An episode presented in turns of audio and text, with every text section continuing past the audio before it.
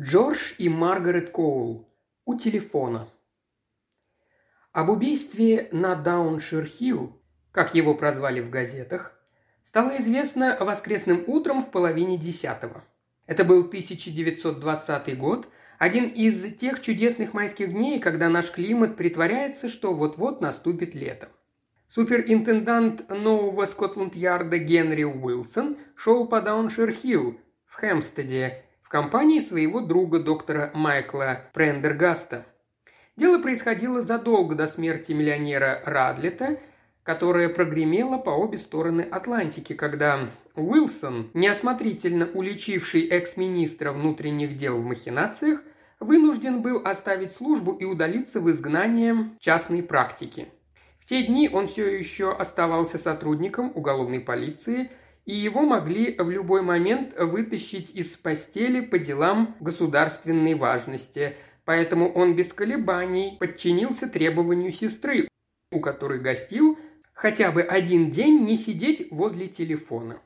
Как бы то ни было, утро выдалось чудесным, и Майкл Прендергаст, один из немногочисленных близких друзей Уилсона, приехавший накануне вечером, присоединился к просьбам. И теперь они оба во фланелевых брюках и теннисных рубашках шагали в сторону станции Северолондонской железной дороги, где собирались сесть на поезд до Ричмонда.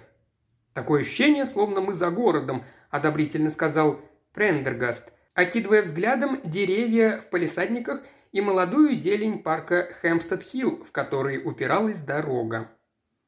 «У меня за окном всю ночь ухала сова», «Они здесь часто летают вблизи домов», – ответил Уилсон. «Но я никогда раньше не видел, чтобы они селились прямо в стенах».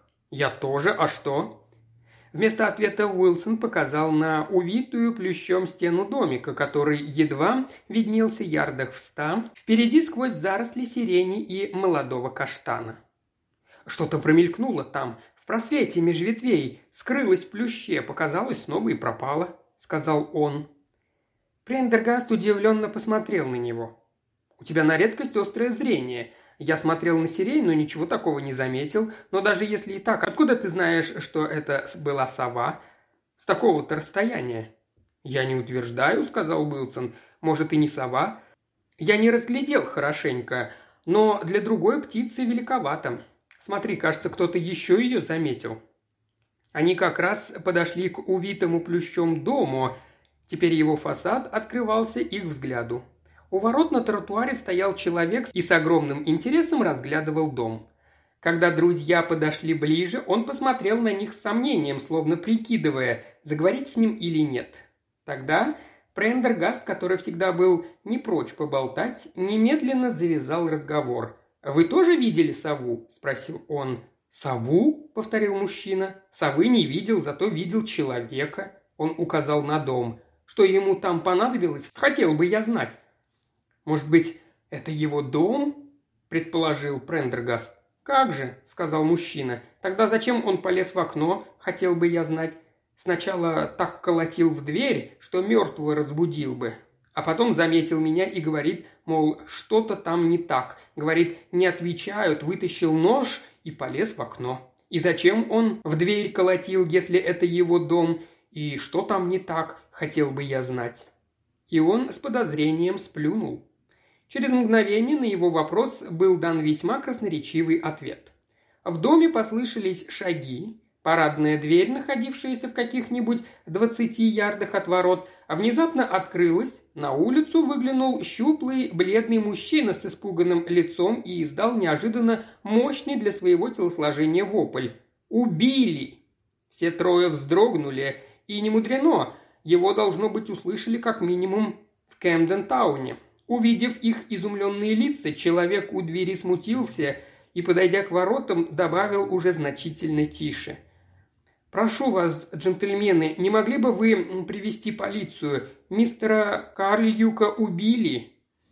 Затем он закрыл ворота и собрался вернуться к дому.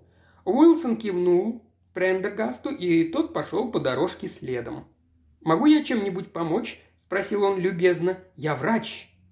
«Врач ему, бедняге, уже не поможет», – сказал щуплый мужчина. «Холодный, как рыба. Видно, давно помер». Он остановился, взявшись за ручку входной двери. «Если пойдете за полицией, сэр, я с ним побуду. Не стоит дом без присмотра оставлять, а тут никого». «Все в порядке». К ним подошел Уилсон, который замешкался, разговаривая с человеком у ворот. «Я из Скотланд-Ярда. Вот моя визитная карточка». Он достал ее из портсигара, и Майкл бросил на него удивленный взгляд, не понимая, какую пользу он собирался извлечь из своей должности в Ричмонде. Незнакомец взял карточку осторожно, словно паука, и окинул ее владельца неодобрительным взглядом. Он, очевидно, подумал, что полисменам следовало бы одеваться в форму, а не разгуливать во фланелевых брюках. «Я послал того джентльмена в полицейский участок на Рослин-Хилл сообщением», – продолжал Уилсон. «Через несколько минут полиция будет здесь. Но, как вы правильно заметили, нельзя оставлять место преступления без присмотра. Если вы будете так добры показать мне, где находится тело, я начну предварительные процедуры, а мой друг попытается установить, как был убит несчастный. Вы уверены, что это было убийство, мистер?» «Бартон», представился щуплый человечек. «Эдвард Бартон». «Точно убийство, сэр. Прямо в голову выстрелили, бедняги. Мозги по всему полу. Сюда, сэр». Кажется, его несколько оскорбило недоверие к поставленному им диагнозу. «Ну-ну, посмотрим», – примирительно сказал Уилсон. «Где он?» «В комнатке с телефоном», – указал Бартон. «Справа от лестницы, за стеклянной дверью. Она не закрывается из-за его ноги. Я его не трогал, только убедился, что бедняга мертв. Когда Уилсон открыл дверь темного тесного помещения, перед ним предстало не самое приятное зрелище, однако оно полностью оправдывало уверенность мистера Бартона в своем диагнозе. На полу, скорчившись одной ногой на пороге, лежало тело крепкого мужчины, 50-60 лет. Лежал он лицом к телефону, а пальцы были согнуты так, будто он умер – цепляясь за что-то, что потом выронил. Но причина смерти была ясна. Лицо и голова были в нескольких местах прострелены. Весь пол забрызган мозгами и кровью. Майкл Прентергаст прошел войну и считал, что привык иметь дело со смертью, но вид старика с разможженной головой в этой душной, затхлой коморке вызвал в нем чувства, которые, как ему казалось, он давно поборол, и пришлось одолеть приступ тошноты, прежде чем он решился переступить порог. «Аккуратнее, Майкл», – предупредил Уилсон, и Прендергаст со стыдом и досадой заметил, что того, кажется, зрелище ничуть не выбило из колеи. «Не суетитесь больше, чем требуется. Помочь ты уже не сможешь. Нам нужны улики». Он недовольно оглядел кровавые следы, покрывавшие пол. «Вы сюда заходили, мистер Бартон?» «А как же?» – оскорбился тот. Вошел посмотреть, думал, что смогу помочь, а когда понял, что ему уже не поможешь, попытался найти револьвер или что-то такое. Если вдруг это он сам себя, если вдруг это было самоубийство. «Включите свет, будьте добры», – раздался голос Прендергаста, склонившегося над телом. «В этой норе такая темень». «Не включается», – отозвался Бартон. «Я опробовал, когда вошел». Он, однако, послушно потянулся к старомодному фарфоровому выключателю, но Уилсон опередил его. Обернув руку носовым платком, он несколько раз попробовал выключатель, но безрезультатно. «И вправду не работает», – заключил он. «Вероятно, лампочка перегорела. Майкл, придется тебе обойтись моим фонарем.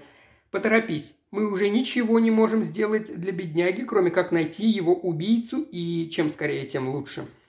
Пока Прендергаст заканчивал осмотр, Уилсон неподвижно стоял в дверях, разглядывая тесную комнатушку так, словно пытался запомнить все, что в ней было. Телефон, мирно стоящий на довольно высокой полке напротив двери, полку над ним с двумя-тремя старыми справочниками, суконную занавеску, спадавшую с телефонной полки до пола. «Вы не знаете, что за этой занавеской?» – спросил он Бартона. «Ботинки, наверное, и всякий старый хлам», – ответил тот. Мистер Карльюк обычно прятал за занавески все ненужное. «Вы, значит, хорошо его знали?» «Да не особо», – ответил Бартон. «Так же, как и все, наверное. Не очень много у него друзей. Нелюдимый он был старик». Прендергаст выпрямился. «Осмотрел как мог», – сказал он. «Бедняга, конечно, мертв, уже часов двенадцать. Вряд ли после выстрелов он прожил больше пары секунд». «Стреляли с близкого расстояния?» – спросил Уилсон. «С очень близкого. Не больше нескольких дюймов. И стреляли в него из широкоствольного ружья вроде мушкетона». «Мушкетона?» – воскликнули остальные двое. «Да, или из чего-то подобного картечью или пулями с наконечником из мягкого свинца. Зверская штука. Вот эти две я подобрал с пола, а еще несколько у него в голове. В заряде должно быть их было несколько десятков. «Да ну!» – недоверчиво отозвался Бартон. «Зачем кому-то стрелять в беднягу Карлюка из мушкетона?» «Вот это нам и нужно выяснить», – отозвался Уилсон. «Мистер Бартон, вы знаете дом. Где здесь можно сесть и поговорить?» Мужчина повел их в маленькую комнатку, которая, очевидно, служила чем-то вроде рабочего кабинета или утренней гостиной, и жестом пригласил Уилсона и его друга садиться. В ярком дневном свете Прендергас с интересом принялся изучать Бартона, но не обнаружил ничего примечательного. На вид это был самый обычный представитель среднего класса, клерк или лавочник, примерно 45-50 лет, с лысиной, обрамленный сидеющими рыжеватыми волосами, с рыжими клочковатыми усами и заурядными чертами лица. Казалось, он взволнован и расстроен даже сильнее, чем можно было бы ожидать, хотя, конечно, любому на его месте было бы не по себе. Однако при всем своем волнении на вопросы Уилсона он отвечал весьма четко. «Как полностью звали мистера Карльюка? И расскажите, пожалуйста, как вы стали друзьями?» – начал Уилсон. «Гарольд Карлюк», — ответил Бартон. «Только мы были не совсем друзьями, я же вам сказал, скорее просто знакомыми. Познакомились мы на работе, от случая к случаю играли в шахматы, иногда прогуливались вместе». «А где вы работаете?» «В Хемстедском филиале Банка столицы и графств. Мистер Карлюк кассиром, а я старшим служащим кассового отдела. У него есть родственники, он был женат». На второй вопрос Бартон ответил отрицательно. И родственники тоже вряд ли были, однако он упомянул своего племянника, кажется, довольно непутевого юнца, который доставил ему какие-то неприятности. Но на этом все. Мистер Карл Юг был не такой человек, чтобы много говорить о своей семье, и его не особенно проспрашиваешь. О нем почти никто ничего не знал. «Как так получилось?» – спросил Уилсон – что он в доме один, у него что, не было слуг? Бартон сказал, что не было. С его слов получалось, что в мистере Карлюке было что-то от сварливой старой девы. Он терпеть не мог, чтобы по дому сновали слуги. У него была приходящая прислуга, женщина, которая убиралась в доме и готовила ужин, пока он был на работе, и уходила прежде, чем он возвращался. По воскресеньям у нее был выходной. Не представляете, как у него портилось настроение, добавил Бартон, если он заставал ее вечером в доме. Может быть, он был болен? Подсказала Прендергасту его профессия. Но, кажется, дело было не в этом. Мистер Карл Юг обладал отменным здоровьем, ни разу не брал больничного. «У этой прислуги, наверное, был ключ?» – спросил Уилсон. «Наверное, да, но она не бывала здесь по воскресеньям. К тому же, когда я пришел, дверь была закрыта на засов и цепочку». «Вы имеете в виду парадный вход?» «Да, но задняя дверь тоже была заперта на засов». «Вот как?» – заинтересовался Уилсон. «Вы, значит, хорошо осмотрелись, прежде чем забить тревогу?» «Только на первом этаже». Бартон облизал губы с несколько испуганным видом – для него я не мог ничего сделать, так что решил посмотреть, нет ли кого в доме. И? Нет. Бартон покачал головой. Никого. Но осматривался совсем недолго, потом открыл дверь. «Понятно», — сказал Уилсон. «А сами вы как сюда попали?» «Через вон то окно», — сказал Бартон. Уилсон подошел к окну и осмотрел отодвинутую задвижку. «Почему вы решили забраться внутрь?» Мне никто не отвечал. Мы с Карлюком договорились пойти прогуляться. Я стучал, звонил, но меня никто не слышал. Назначенное время уже прошло, я заволновался, мало ли, вдруг ему плохо, и залез в дом. Понятно. Когда вы видели его в последний раз? Вчера вечером. Во сколько? Примерно часов в девять. – ответил Бартон, снова облизнув губы. Вид у него был весьма подавленный. Прендергаст вздрогнул от удивления, но потом, вспомнив, что представляет закон, взял себя в руки и постарался, как Уилсон, напустить на себя невозмутимый вид.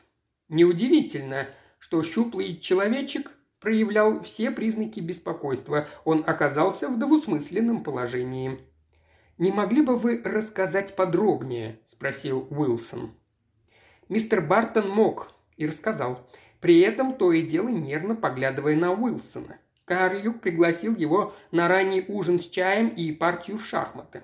Бартон ушел от него около девяти вечера, так как обещал забрать жену с вечеринки у друзей в Хэндоне, но они с Карлюком договорились в воскресенье прогуляться на природе. Бартон пообещал зайти в 9 часов утра. Карлюк проводил его до самого поворота на Уиллоу-Роуд, где они и распрощались. Бартон отправился за женой, но они задержались на вечеринке и вернулись домой лишь около часу ночи. Понимая, что вернется домой поздно, он попытался позвонить Карлюку и перенести прогулку. Он позвонил два раза, один от друзей, другой уже из дому, но не смог дозвониться. «Я подумал, что он куда-нибудь ушел», – сказал Бартон. «Хоть это и показалось мне странным, ведь когда мы прощались, он сказал, что сразу же ляжет спать. Он всегда рано ложился и рано вставал. Я позвонил еще раз, но трубку никто не брал. И я решил, что он, должно быть, спит. Потому и пришел сегодня так рано, как только смог. Я ведь думал, он будет ждать». «Понятно», – снова сказал Уилсон. «Вы никого не встретили, когда мистер Карлюк вас провожал?» «Не то чтобы встретил», – очень нервно сказал Бартон. «Вечер выдался прекрасный, и на улице было много народу, но никого знакомого мы не видели. Единственное, пару минут простояли у входа в собаку и утку. В дверях стоял хозяин, я его видел, и он тоже мог нас заметить. Они с Карлюком были хорошо знакомы. «Послушайте», – внезапно выпалил он, – «я вижу, к чему вы клоните, вижу, к чему все идет. Если, проводив меня, Карл сразу вернулся домой, то я последний, кто видел его живым, но он был жив и здоров, когда мы расстались, клянусь вам». Бартон привстал в кресле и снова рухнул на него с испугом, глядя на собеседников. «Ну что вы, что вы!» – успокаивающе сказал Уилсон. «Я вовсе не пытаюсь подвести вас под подозрение, мистер Бартон. Но мы должны выяснить, что случилось, вы ведь понимаете? А теперь, если позволите, я осмотрю дом. Скоро здесь будет полиция, я бы хотел, мистер Бартон, чтобы вы пошли с ними в участок и рассказали там все, что рассказали мне». Он поднялся на ноги. «Кстати, Майкл, ты не нашел на теле следов борьбы?» «Никаких», – с готовностью отозвался Прендергаст. «Я бы сказал, его застрелили раньше, чем он понял, что происходит». «Мне тоже так показалось», кивнул Уилсон и исчез в коридоре. Прендергасту было любопытно, как Скотланд-Ярд осматривает место преступления. До сих пор он не видел Уилсона в деле. Он с радостью последовал бы за ним, но с уважением относился к должности друга и предполагал, что если бы его присутствие было уместно, его бы позвали. Так что он остался сидеть в тесном неуютном кабинете и терпеливо ждать. А мистер Бартон, скорчившись в кресле по другую сторону камина, беспокойно грыз ногти. Ждать им пришлось недолго. Меньше чем через три минуты на дорожке послышались тяжелые шаги, и в дверь громко и официально постучали. Бартон и Пендергаст вскочили на ноги, но Уилсон их опередил. Выйдя в коридор, они услышали, как он кратко рассказывает о случившемся оробевшему сержанту.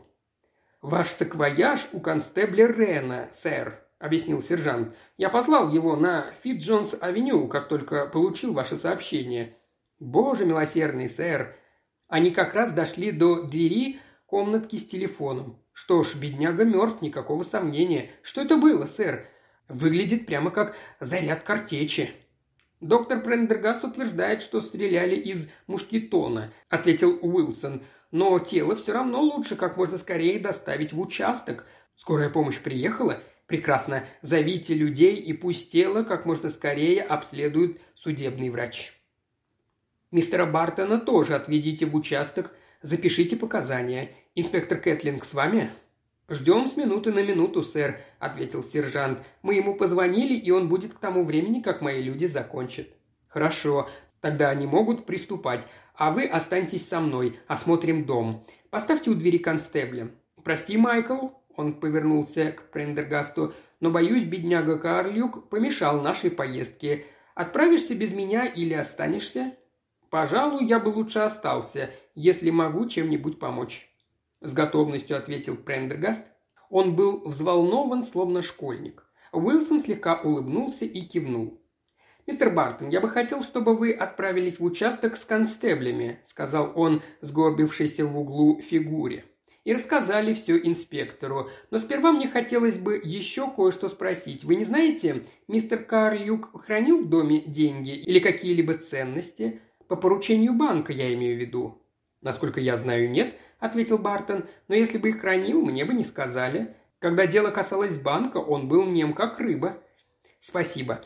Теперь по поводу племянника, о котором вы упомянули. Вам известно его имя или адрес, или хоть что-нибудь о нем?» Бартон задумался. «Зовут его Эдгар Карлюк. Он вроде бы интендант на корабле и, кажется, сейчас не в плавании, но адреса его я не знаю». «Значит, он здесь не останавливался, когда бывал на берегу?» «Только однажды», — сказал Бартон, — «но они поссорились из-за денег, и больше Карл Юг его не приглашал. Я это знаю только потому, что однажды пришел прямо во время перепалки». «А в каком смысле из-за денег?» «Племяннику нужны были деньги, а дядя не давал. Не знаю, я почти ничего не слышал, но, может быть, вам стоит поискать что-нибудь о нем в бумагах Карлюка?» «Вы не знаете, где он держал бумаги?»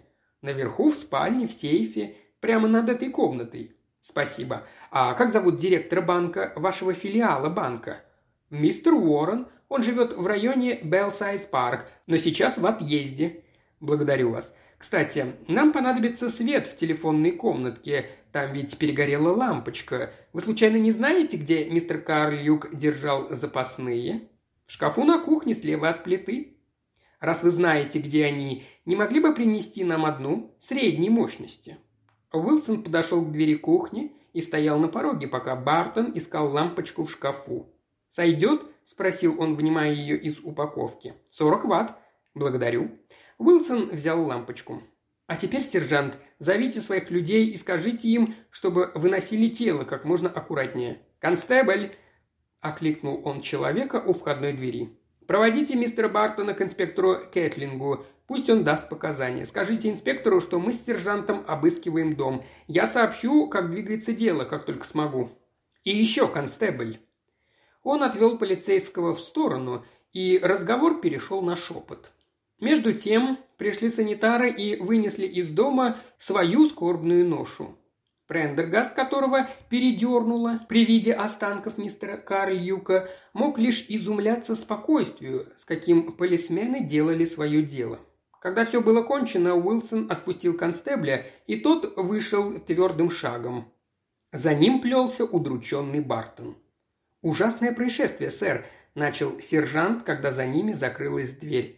«Ужасное», – согласился Уилсон, открывая принесенный констеблем саквояж, основную часть которого занимала множество разнообразных бутылочек. «Вы знали мистера Карлюка, сержант? В чем могла быть причина убийства?» «Понятия не имею, сэр», – ответил сержант. «Такого тихого и славного пожилого джентльмена только поискать. Кто-то может сказать, он был нелюдим, ну и что с того? Никогда бы не подумал, что у него могут быть враги. «Мистер Бартон, кажется, тоже так считает», – произнес Уилсон, доставая пару тонких перчаток и натягивая их. «Что ж, начнем.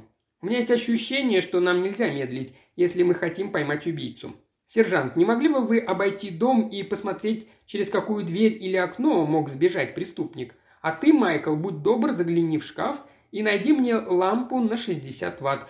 Думаю, эту мы использовать не будем». Он положил первую лампочку на полку, и сержант поднял взгляд, словно собрался что-то сказать, но потом передумал. Прендергас с легкостью нашел нужную лампочку и направился в комнату, чтобы вернуть ее, но Уилсон его остановил. «Дай-ка я сам», – сказал он и осторожно вывернул старую лампочку руками в перчатках. Сержант усмехнулся. «Ищите отпечатки пальцев, сэр. Едва ли убийца хватался за лампочку, особенно если она перегорела. «Всякое бывает», — ответил Уилсон. «Иди сюда, Майкл, и скажи, что ты обо всем этом думаешь?» Можешь ходить спокойно, я осмотрел следы на полу перед тем, как пришла полиция. Как по-твоему, как все произошло?» Произнося это, он одну за другой доставал бутылочки и обрабатывал порошками перегоревшую лампу и карточку, которую держал в руках. Прендергаст окинул взглядом тесную коморку, в которой было не больше семи футов в длину и трех в ширину. «Стреляли в него здесь», — сказал он. После выстрела он уже не мог двигаться, а если бы его перенесли, не было бы столько крови. Так и есть. А откуда в него стреляли, где стоял убийца? Там, в дальнем конце. Это ясно по траектории полета пули. Одна вошла в стену перед телефоном. Где стоял Карлюк? Думаю, рядом с телефоном. Судя по тому, как он упал, точно в дальнем конце. А где тогда стоял человек, который в него выстрелил? Для него, кажется, совсем нет места. Думаешь, Карлюк подошел прямо к мушкету и встал перед ним вплотную? Было темно, лампочка ведь перегорела.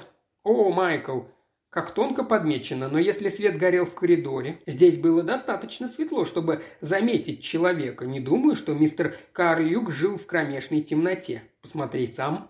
Прендергаст вышел в коридор, и выяснилось, что это действительно так. Уилсон тем временем обрабатывал порошками телефон. Должно быть, он спрятался за занавеской. За занавеской. Дружище, там нет места. Все заставлено ботинками, и даже если их убрать, Полка не шире одного фунта. А взрослый человек туда бы не забрался. Попробуй сам. Нет, не сейчас. Подойди сюда, посмотри на телефон. Это любопытно. Это отпечатки пальцев? спросил Прендергаст, глядя на аппарат, к которому прилипли мелкие частички желтого порошка. Мне это ничего не говорит. Нет, не отпечатки, их стерли. Это само по себе очень любопытно. Уборщицы обычно не настолько щепетильные, но я не это имел в виду. Посмотри на полку». «Пятно крови», — сказал Прендергаст. «Видимо, Карлюка. Но что здесь любопытного?» «То», — ответил Уилсон, — «что оно было прямо под телефоном». «Как? Получается, Карлюк говорил по телефону в момент выстрела и сумел поставить его обратно. Не представляю, как он мог успеть». «Я тоже», — согласился Уилсон. «Более того, думаю, он этого не делал. Значит, это сделал убийца. Неплохо, ей-богу. Кстати, Гарри, нельзя ли так узнать время его смерти? На станции ведь ведут запись звонков, разве нет? Если запросить информацию о последнем звонке, время будет точное». «Возможно», – отозвался Уилсон, – «если он действительно звонил. Но, наверное, этого мы не узнаем. А ты так и не сказал мне, где стоял убийца». «Дьявольщина воскликнул Прендергаст после недолгой паузы, которую Уилсон потратил с пользой. Покрыл порошком выключатель. Если он не прятался за занавеской, я не знаю, где он был. Может, в другом конце. Нет, не может быть. Стреляли не с той стороны. Может, он проскользнул внутрь, пока Карл Юг говорил по телефону. Подошел к нему вплотную и выстрелил прямо в голову. Но это же полное сумасшествие. «Оно самое», — согласился Уилсон. «Сумасшествие». А ты сам знаешь, где он стоял? И почему стреляли из мушкетона? Очень странное орудие убийства. Почему не револьвер? Его было бы вполне достаточно. У меня есть предположение, где он стоял. Точнее, где он не стоял, ответил Уилсон. Но это только гипотеза. Я ни малейшего понятия не имею, чем ее подтвердить. Еще я почти уверен, что знаю, почему убийца выбрал мушкетон. Подумай, в чем особенности мушкетона, и сам ответишь на свой вопрос. «Эй, а это еще что такое?» Он стоял рядом с телефоном и вглядывался в полку под ним. Слава богу, прислуга не так аккуратна, как можно было бы подумать, поглядев на телефон. «Смотри!» Прендергаст взглянул на полку, основательно покрытую толстым слоем лондонской пыли. С краю, в том месте, куда указывал Уилсон, в пыли виднелся круг диаметром около шести дюймов. Там стояло что-то круглое. Прендергаст тут же почувствовал, что сказанное и так очевидно. «Стояло», — согласился Уилсон. «Его недавно отсюда убрали». Но и стояло оно здесь недолго. Пыли в этом месте столько же, сколько везде. Она лишь примята. А теперь оглянись, Майкл, и скажи мне, что оставило эту отметину? Телефон, тут же ответил Прендергаст. Это единственный подходящий предмет в комнате. Кажется очевидным, но лучше убедиться, сказал Уилсон, аккуратно измеряя диаметр телефона и отметины. А теперь можешь ты мне рассказать, зачем покойный мистер Карлюк держал телефон в таком неудобном месте? Я едва туда достаю, а ведь я тоже такого же роста, как он. «Выше!» – машинально поправил медик, ломая голову над тем, почему телефон поставили на дальнюю полку. Единственным возможным ответом было «он каким-то образом мешал убийце». Но как ему помогло то, что телефон убрали на полку? Прендергаст признался Уилсону, что ему представляется гном-убийца размером с телефон, сидящий на полке с мушкетом в руках. Он с удивлением заметил, что Уилсон ободряюще улыбается. «Уже лучше», – сказал Уилсон. В дело включился мозг. Если единственный результат его применения – версии с дымовыми, проворчал Прендергаст, думаю, с таким же успехом его можно не включать. В ту же секунду тишину дома разрезал громкий звонок телефона, и Прендергаст подскочил на месте. «Звонят мистеру Карльюку?» – спросил он, когда Уилсон поднял трубку. «Нет, это из участка», – ответил тот. «Да, инспектор, да. Уилсон у телефона». Прендергаст вышел в коридор, куда только что спустился сержант, обыскавший дом. «Кто бы ни пристрелил беднягу, у него были крылья», – сказал он. «Выбраться невозможно. Задняя дверь заперта и закрыта на засов – все окна заперты, задвижки плотно закрыты. С такой-то погодой. Открыть их снаружи не получится. На верхнем этаже открыто одно окно, но нет никаких признаков того, что в него кто-то влез или вылез. Окно чересчур мало, чтобы в него можно было забраться, не оставив следов. «А каминные трубы?» – спросил Прендергаст. «Мог убийца взобраться по трубе?» «По газовой вряд ли. В доме проведен газ, и все трубы плотно закрыты. Нет, он улетел, точно вам говорю. Ну, или порезал себя на кусочки и скрылся по частям. Я посмотрел везде, где хоть как-то мог бы спрятаться человек. В доме никого нет. В ту самую секунду телефон звякнул, обозначив конец разговора, и в коридоре появился Уилсон. «В вашем участке работают на редкость инициативные ребята, сержант», – сказал он, и польщенный сержант зарделся. Они уже проверили версию Бартона. Все сходится. Хозяин собаки и утки помнит, как они вчера вечером проходили мимо и видел, как Карлюк возвращался домой. Хэндонских друзей Бартона тоже проверили. Те показали, что он приехал в половине десятого и оставался у них примерно до часу ночи, а жена и сын его утверждают, что оттуда он отправился прямо домой. Звучит складно, – заключил сержант, – «если только он не вернулся сюда позже». «А «Было бы около двух часов ночи», – возразил Уилсон. «Автобусы и метро в такое время уже не ходят, а машины у него нет». Он вопросительно посмотрел на Прендергаста. «Вряд ли», – отозвался Тон. «Карлюк определенно умер задолго до полуночи. Конечно, с точностью до часа сказать нельзя, но в этом я уверен. Вы думали, алиби Бартона фальшивое?» «Нет», – ответил Уилсон, – «не думал, но проверить нужно было». «И как бы то ни было», – вмешался сержант, – «если бы он и вправду вернулся, то как выбрался из дома?» Он объяснил Уилсону ситуацию с выходами. «Что делать теперь, сэр?» «Тщательно обыскать дом», – сказал Уилсон, – «и посмотреть бумаги. У меня есть ключи, я вам помогу, но нужно поторопиться». «Мы ищем что-то конкретное, сэр?» Все, что может пролить свет на преступление или следы того, что в бумагах копались, а в доме вообще орудие убийства. Мушкетон, сэр? Или что-то похожее. Возможно, убийца попытался его уничтожить. Ищите все, что может оказаться частью мушкетона. Я почти уверен, что он где-то в доме, но вот только понятия не имею, где именно. «У меня такое ощущение, доктор», – сказал сержант с восхищением, когда начались поиски, что мистер Уилсон уже распутал дело. «Только наполовину, сержант», – сказал Уилсон, обернувшись к нему с озабоченным видом. «У меня нет мотива, и у меня нет орудия убийства. И если мы в скорости не найдем хотя бы чего-то одного, то, боюсь, убийцы у меня тоже не будет». Они долго и безуспешно обыскивали вещи убитого, и лицо Уилсона с каждой минутой темнело. До этого утра Прендергаст даже представить себе не мог, что такое настоящий тщательный обыск. Уилсон заставил их заглянуть в каждую щель, вытряхнуть каждую подушку и каждый кусок ткани.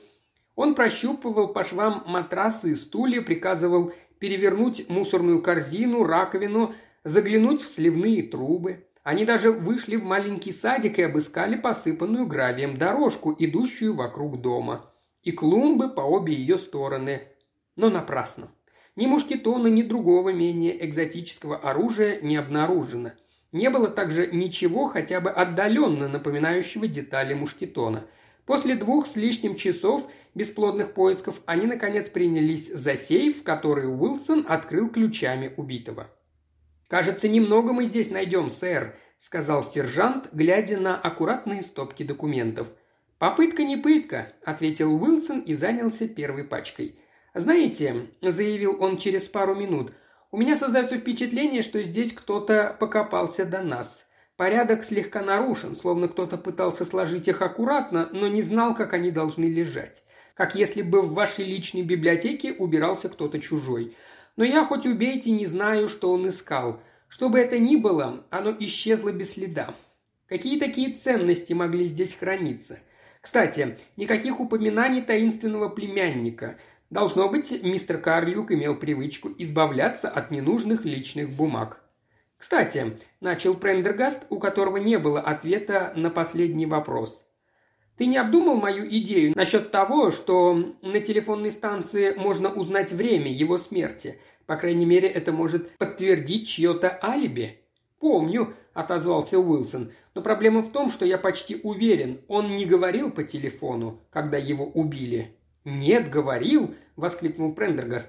«Ты забыл о его руках, то есть о пальцах. Помнишь, как они были скрючены? Я их как сейчас вижу. Именно так держит телефон. Он показывал на своей руке. Но только чуть шире, словно его вытащили из пальцев, и они окоченели в этом положении. Я помню, еще подумал, что он мог держать в руке мушкетон, но если так, он держал бы его до сих пор. Телефон намного более вероятная версия. Он умолк с торжествующим видом, потому что Уилсон выронил бумаги и глядел на него с явным уважением. «Черт возьми, Майкл, а ведь ты прав», — сказал он. «Вот я глупец, совсем забыл про его руки. Сержант, вы не знаете, с почты недавно не сообщали о пропаже телефона?» «Телефона? Боюсь, не знаю, сэр». Сержант усмехнулся, а Прендергаст рот раскрыл от удивления при такой неожиданной реакции на его предположение. Местное почтовое отделение само разбирается с потерянными вещами. Значит, позвоните им и выясните как можно скорее. Поторопитесь, от этого может зависеть исход дела». «С чего тебе пришло в голову, что у них пропал телефон?» – спросил Прендергаст. «Это лишь догадка», – ответил Уилсон, – «но если она подтвердится, все встанет на свои места». Сержанта долго не было, и все это время Уилсон и Прендергаст терпеливо копались в весьма скучных личных бумагах покойного – Вернувшись, сержант посмотрел на Уилсона с выражением почти благоговения на лице. «Откуда вы узнали, сэр?» – спросил он. «У них и вправду пропал телефон. Его украли из пустой квартиры на Голдерс Грин неделю или две назад. Точно они не знают и понятия не имеют, кто его взял. Откуда вы узнали?» «Ну, это было довольно очевидно», – ответил Уилсон. «Если бы только было так же очевидно, куда он делся. Идемте, мы должны его найти. Его не могли унести, не было времени, и спрятать не могли. Боже мой! Он вскочил на ноги и бросился к двери. «Сова!» «Что с тобой?» – пропыхтел Прендергаст, сбегая вниз по лестнице вслед за ним. «Вот дурак! Конечно, сова!» – был ответ. «Нет, подожди здесь, я вернусь через минуту». Прендергаст сержантом в изумлении стоял у входной двери, а Уилсон выбежал на улицу и припустил вверх по склону. Ярдов через сто он остановился и постоял несколько секунд, закинув голову и изучая кроны деревьев, почти скрывавшие из вида дом, а потом бросился обратно. «Думаю, это окно в ванной», – сказал он, вернувшись, и вбежал по лестнице. Остальные двое последовали за ним. Забежав в ванную, он широко раскрыл окно, которое сержант до этого обнаружил открытым, и, высунувшись из него, насколько мог влево, пошарил рукой в густом плюще, увивавшем стену. Через пару секунд он издал торжествующий вопль. «Нашел!» – воскликнул он. «По крайней мере, надеюсь. Пожалуйста, смотрите внимательно, мне нужны свидетели». Когда он высунул руку из плюща, в ней был зажат пухлый конверт с маркировкой «Банк столицы и графств». Он передал его сержанту. «А орудие, сэр?» – озадаченно спросил тот. «Сейчас будет», – ответил Уилсон и снова погрузил руку в плющ.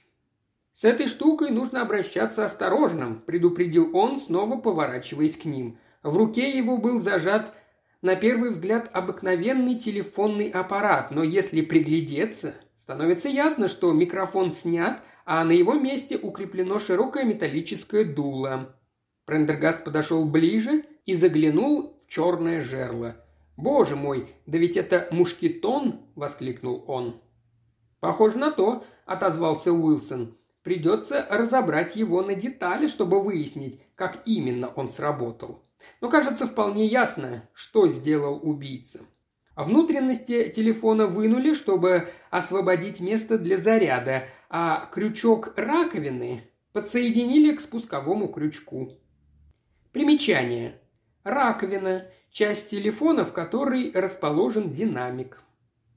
Тот, кто в темноте захочет ответить на звонок, вспомните неработающее освещение, сержант, наверняка это сделал убийца, возьмется за раковину и оружие выстрелит. Теперь вы понимаете, почему использован именно мушкетон, и заряжен он, как заметил доктор Прендергаст, особым, неприятным видом так называемых экспансивных пуль. Примечание. Экспансивные пули – особый вид пуль с головной частью и сердечником из мягкого свинца. При попадании в цель экспансивная пуля деформируется, раскрывается, увеличивая таким образом площадь поражения. Нельзя точно определить, где будет голова человека, когда он подойдет к телефону, а мушкетон убьет наверняка, как бы он ни стоял – и на самом аппарате, и на раковине есть отпечатки. Говоря, он одновременно обработал их порошком и почти уверен, что это отпечатки Карлиука, но можем сверить их внизу на всякий случай. Я перенес его отпечатки на карточку, пока его еще не унесли. А теперь, Майкл, думаю, я смогу ответить на вопрос, который ты задал мне раньше. Где стоял убийца, когда стрелял в свою жертву? И ответ таков. У телефона в Хенделе. Сержант, пошлите кого-нибудь в участок и прикажите арестовать Эдварда Бартона по подозрению в убийстве Гарольда Карлюка. Думаю, он еще там». «Боже мой!» – сказал сержант. «Что за дьявольский замысел? Вы хотите сказать, он проделал все это, а потом ушел и обрек несчастного старика на смерть от телефонного звонка?» «А потом позвонил сам, чтобы убедиться, что план сработал», – сказал Уилсон. «Дважды, как вы помните, на случай, если в первый раз не получится». На телефонной станции нам сообщат, откуда звонили. Но, конечно, мистер Карлюк умер задолго до второго звонка. «Боже мой!» – повторил сержант. «Хладнокровный дьявол! Почему он убил его, сэр?» Он спрашивал так, будто считал Уилсона непосредственным свидетелем событий. «Этого я пока не знаю», – сказал Уилсон. «Но не удивлюсь, если конверт у вас в руке прольет кое-какой свет на этот вопрос». Он разорвал конверт, и из него выпала небольшая пачка чеков, выписанных из банк столицы и графств. Вынув из кармана лупу, он бегло осмотрел подписи. «Конечно, я не знаю хемстедских клиентов банка столицы и графств», – сказал он, – «но должен заметить, что некоторые из этих чеков, без сомнения, фальшивки. Посмотрите в лупу на эту неровную линию. Это не настоящая подпись». Он вручил чек и увеличительное стекло сержанту, и тот согласно кивнул. Видимо, Бартон либо выписал их сам, либо помог обналичить. И Карл Юг прознал об этом – если мы свяжемся с управляющим банка, то, скорее всего, узнаем всю историю. Но вам лучше пойти и убедиться, что подозреваемый на месте. Сомневаюсь, что Кэтлингу легко удастся его задержать. «Зря ты с такой готовностью поверил моему зрению», – обратился он к Прендергасту. «То, что я принял за сову, оказалось рукой Бартона, прячущей конверт. Единственное мое оправдание – я туда вообще не смотрел. Я лишь уловил боковым зрением движущуюся тень, а когда вгляделся, там уже ничего не было».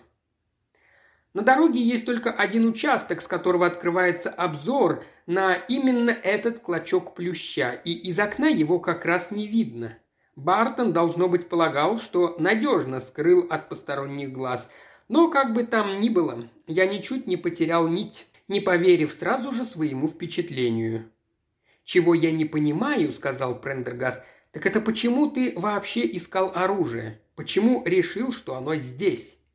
Они еще раз заговорили об этом деле уже после суда над Бартоном. Когда ему предъявили поддельные чеки и злополучный телефон, нервы его не выдержали, и он признался во всем. Попутно сдав полиции мошенников, изготовлявших фальшивые чеки, которые он обналичивал в кассе Банка столицы и графств. Управляющий банка по возвращении сообщил, что по одному из поддельных чеков было проведено расследование, и Карл Юг собирался сообщить ему что-то важное. Поэтому его и убили. Остальные детали преступления были таковы, как описал их Уилсон, вплоть до кражи телефона из пустой квартиры на Голдерс Грин и аккуратного выведения из строя электрической лампочки. «Понимаешь», — ответил Уилсон, — «я не мог представить, куда Бартон мог бы его деть. Тот человек у ворот сказал, что в доме он был только пару минут. Унести некогда. Конечно, он мог пронести его на себе, но не думаю, что он пошел бы на такой риск. Знал ведь, что придется идти в полицию. Если бы мы не нашли телефона в доме, пришлось бы обыскать Бартона, но это были бы крайние меры. Я не хотел этого делать, ведь мы должны были его отпустить, алиби было безупречное и ему хватило бы времени, чтобы найти и уничтожить орудие убийства или покинуть страну. «Значит, ты с самого начала знал, что убийца он?» – спросил Прендергаст. «Но откуда?»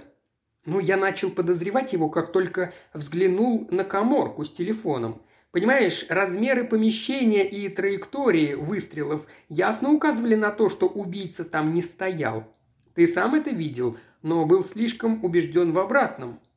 Но там не было ни места для следов, ни следов бегства. На полу были только следы Бартона, и никто не смог бы пройти мимо тела и лужи крови, не наступив в нее. Я проверил. Это означало, что убитый был один, и убит он был с помощью какого-то приспособления. А то, что лампочка практически новая, ты и сам заметил, перегорела, было до странности похоже на ловушку. Я сделал так, что Бартон оставил отпечатки пальцев на новой лампочке, а позже обнаружил такие же отпечатки на неисправной. Конечно, это ничего не доказывало, но наводило на размышления. Лампочка висит высоко, Бартону до нее не дотянуться. Просто так он не полез бы ее менять. В этом, кстати, был его главный промах. Все остальное он тщательно вытер. Телефон даже чересчур тщательно – но забыл про лампочку. Идем дальше. Если предположить, что несчастный встретил свою смерть в одиночестве, становится очевидным, что у убийцы будет железное алиби, а значит, любое алиби в ходе предварительного расследования должно быть отброшено. Вообще-то алиби самого Бартона в таком свете выглядело даже несколько подозрительным, почти что казалось подготовленным. Когда я узнал от него все, что хотел, я оставил тебя за ним присматривать и вернулся на место преступления для более тщательного осмотра. Тогда я обнаружил то самое пятно крови под телефоном, указывающее на то, что его поставили туда уже после убийства. Сам Карлюк, как ты сказал, едва ли мог бы это сделать. Он, скорее всего, упал сразу же после выстрела. Эту версию подтверждало то, что Карл Юг, как выяснилось из обследования телефона, вообще к нему не прикасался. Это означало, что после его смерти телефон поставил на место и протер кто-то другой. Но, насколько нам известно, после убийства в комнату заходил только Бартон. Так что я внимательнее изучил его передвижение и обнаружил, во-первых, что недавно телефон, по всей видимости, несколько часов стоял на почти недосягаемой высоте, и, во-вторых, прямо под этим местом на полу остались кровавые отпечатки носков ботинок, а на нижней полке необычное пятно, похожее на след колена. После этого я был уже почти уверен, что его переставил именно Бартон, а потом, обнаружив тело, переставил обратно. Но зачем? Как-то очень точно подметил, он мешал убийце. Вот тут, э, должен признать, я был преступно медлителен – Нужно было сразу подумать о другом телефоне. Сюрпризом. Но я все еще искал обычный мушкетон, возможно, прикрепленный к верхней полке и приводимый в действие механизмом. И тут твое своевременное напоминание о пальцах трупа дало мне зацепку. После этого все встало на свои места, осталось только найти второй аппарат. Почему Бартон не подождал немного и не уничтожил его вместо того, чтобы тут же поднимать тревогу, удивился Прендергаст. Наверное, не хотел задерживаться, опасаясь вызвать подозрение того человека у ворот, предположил Уилсон. Конечно, он не ожидал наткнуться там еще и на нас. Думал, что пошлет его в полицейский участок и получит 20 минут на то, чтобы спокойно замести следы нашим появлением ему не повезло, как и с тем узеньким просветом между кронами. Во всем остальном, если забыть о промахе с лампочкой, который мог так никогда и не раскрыться, убийца, как мне кажется, проявил незаурядный ум. Роль невиновного и встревоженного друга он сыграл весьма натурально, да и алиби, если бы я к тому моменту не подозревал его, было простое и вполне правдоподобное.